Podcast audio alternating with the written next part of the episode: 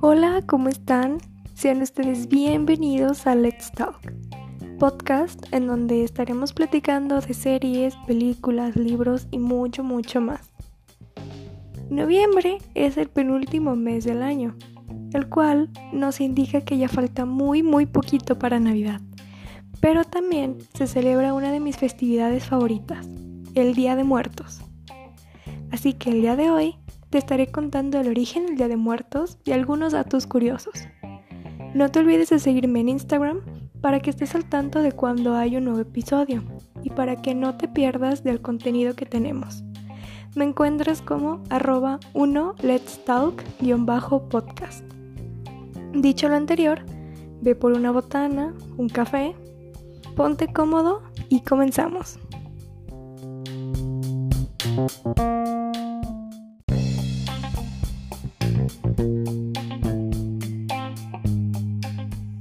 La muerte es solo un síntoma de que hubo vida. Esto lo dijo una vez el escritor Mario Benedetti. Y México nos ha enseñado a tomar la muerte de manera natural, y para eso es esta fecha, para venerar a la muerte.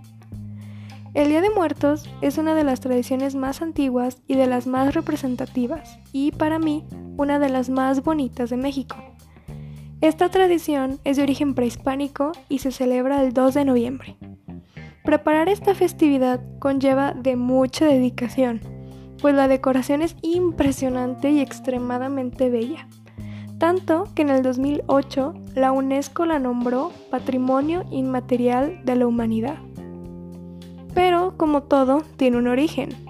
Y el verdadero origen del Día de Muertos viene de una leyenda llamada la sagrada leyenda del Mictlán.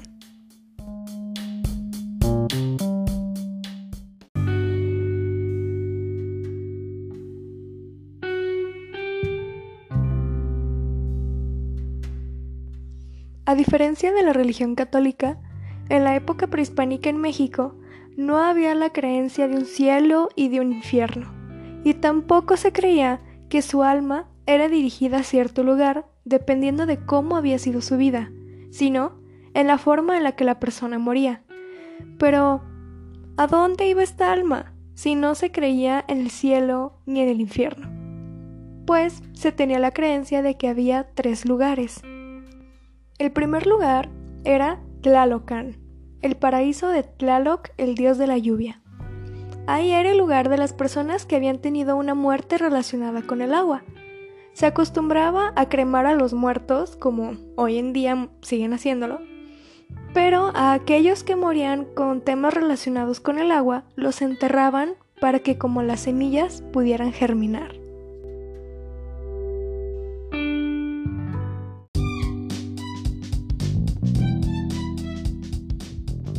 El segundo lugar era Omeyocan, el paraíso del sol en el cual llegaban los soldados caídos en el combate, las personas que se sacrificaban o las madres que morían en el momento de dar a luz.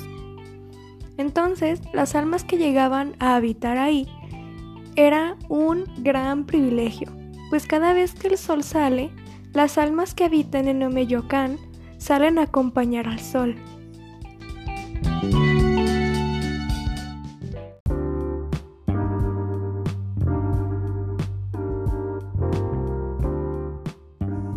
Tercer lugar era el Mictlán. Aquí llegaban las almas que morían por causas naturales. El Mictlán estaba integrado por nueve planos, y solo con la ayuda de un perro podrías llegar a tu destino. Si en vida se hubiera tenido cualquier mascota, lo más común era tener de mascota un perro, así que tú al morir y al llegar al Mictlán te lo podías encontrar Ay, pero imagínate qué bonito, ¿no? Encontrarse con tu mascota después de tanto tiempo y de amarla por tanto tiempo, pues a volvértela a encontrar, qué, qué hermoso. Pero solamente si había sido un buen amo, tu mascota te guiaría a tu alma, a tu destino final. Pero si de lo contrario, si hubiese sido un pésimo dueño, tu mascota te abandonaría ahí y tú mismo tendrás que buscar tu destino final Pero dirigirse al destino final no era cosa fácil, pues había que realizar varias pruebas, pero había montes por cruzar, caminos con culebras y fuertes vientos. Pero esto no era todo. Para poder llegar al destino final se tardaban cuatro años en llegar. Y una vez pasados los cuatro años, el alma llegaba a la presencia del Señor y la Señora de la Muerte, ya que ellos eran los que mandaban en ese lugar y por ende les pertenecía tu alma. Y una vez llegando al Mictlán, tu alma podría descansar en paz después de cuatro años de encontrar su destino.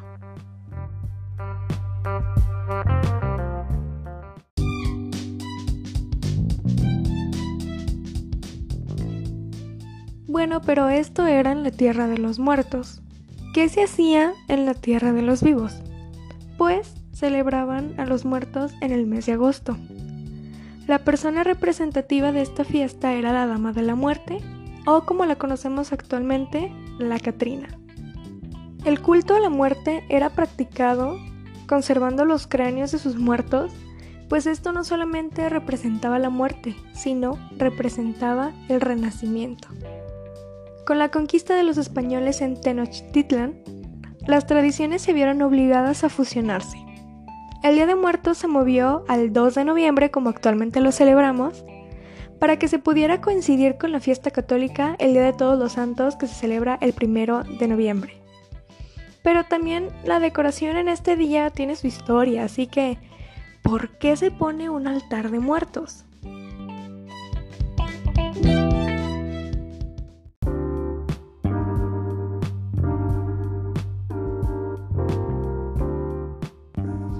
Las ofrendas son esenciales y se colocan en un altar. Las ofrendas son para recordar a los muertos. Por eso se acostumbra colocar en el altar una foto de a quién o quiénes va dedicado el altar. A veces ponen ropa, los platillos o bebidas que en vida solían tomar o eran las preferidas, o algunas de sus pertenencias como relojes, libros, joyería, juguetes, etc pero estas ofrendas se ponen al lado de uno que otro pan de muerto y con pétalos de cempasúchil.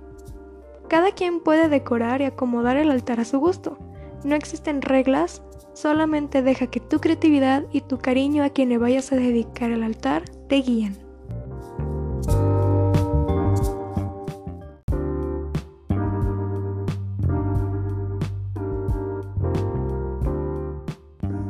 La flor de cempasúchil definitivamente es hermosa y única. ¿Por qué solamente se utiliza para el Día de Muertos? ¿De dónde viene? El cempasúchil es una planta exclusiva del continente americano, pues crece en México, en Centroamérica y hasta en Sudamérica. Su nombre viene del náhuatl, que significa flor de 20 pétalos.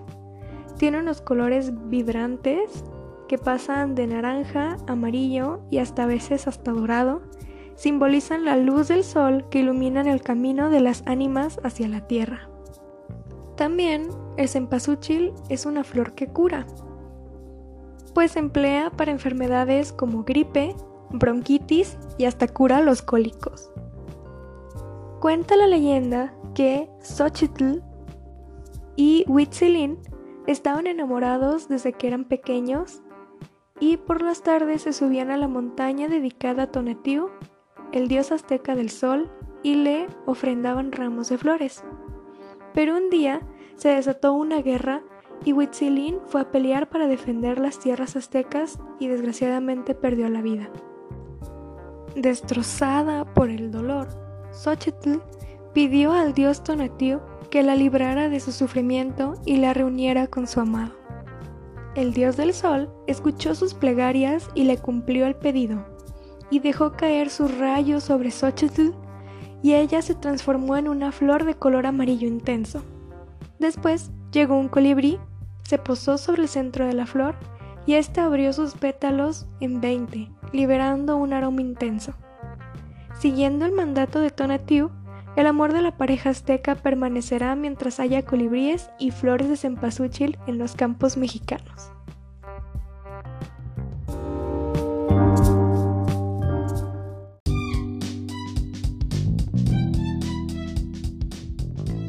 Siempre para esta fecha nos gusta caracterizarnos de Catrina y de Catrín. La definición de Catrín es un hombre elegante y bien vestido, perteneciente a la aristocracia, y siempre iba acompañado de una mujer también elegante y bien vestida.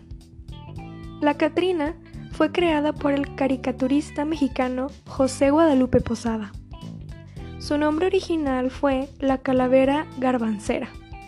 Esto fue porque el mensaje iba dirigido a los indígenas que habían subido de categoría por alguna razón u otra y se habían olvidado de dónde venían, de sus verdaderas raíces.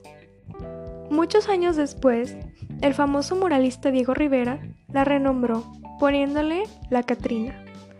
En su famoso mural que lleva por nombre Sueño de una tarde dominical en la Alameda Central. Diego Rivera se representaba a él mismo junto con una Catrina. Por un lado se puede apreciar a Frida Kahlo y a José Guadalupe Posada. Este mural se encuentra en el Museo Mural de Diego Rivera en la Ciudad de México. La Catrina es quien nos demuestra la belleza que hay en la muerte. Y en la actualidad es la gran inspiración para varios disfraces y no solo de México, sino que del mundo.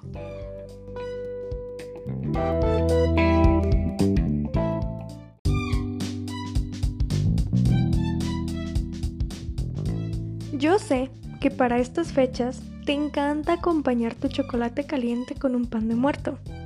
¿Sabes el porqué del pan de muerto? Algo similar ocurría con las ofrendas a la diosa Pipiltín, dedicada a las mujeres que morían en el parto. Se creían que las mujeres vagaban por el aire causando enfermedades a los pequeños, por eso le hacían ofrendas, para calmar las enfermedades en los niños. Las ofrendas consistían en pan de diversas formas, como de mariposa o en forma de rayos. Estos estaban hechos a base de amaranto y de pan ácimo, que era un pan de maíz seco y también tostado.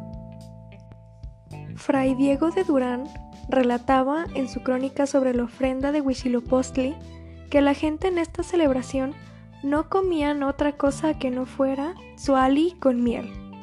Con dicha mezcla a base de amaranto y miel de maguey, hacían un gran ídolo a la imagen del dios que iban a adorar, lo adornaban y lo vestían de igual manera, elaboraban huesos grandes que depositaban a los pies del ídolo. Además ofrendaban otros panes como tortillas pequeñas y ya una vez pasada esta fiesta se los dividían para comer. Y el equivalente al pan de muerto como lo conocemos hoy en día sería el Whitley Tamali, que era como una especie de tamal. En la época prehispánica se hacía el pan de mariposa que era exclusivo de esta ceremonia. Y al parecer era como una tortilla a la cual se le imprimía a la masa todavía cruda un sello de forma de mariposa y una vez que ya estaba cocida se pintaba coloridamente. O sea, ahí podían hacer como cualquier tipo de obra de arte, pero en una especie de tortilla. Alrededor de toda la República actualmente se venden distintas versiones de pan de muertos. Pues tenemos el pan de muerto tradicional, el cual es redondo y tiene azúcar espolvoreada por encima.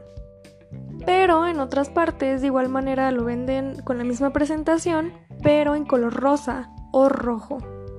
O con la misma masa del pan de muerto, pueden hacer como tipo pretzels o incluso hasta conchas.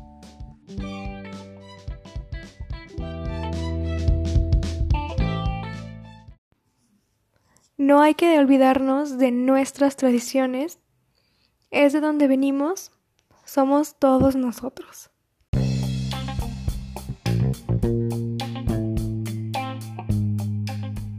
¿Sabías el origen del Día de Muertos? Me encantaría que por Instagram me lo comentaras.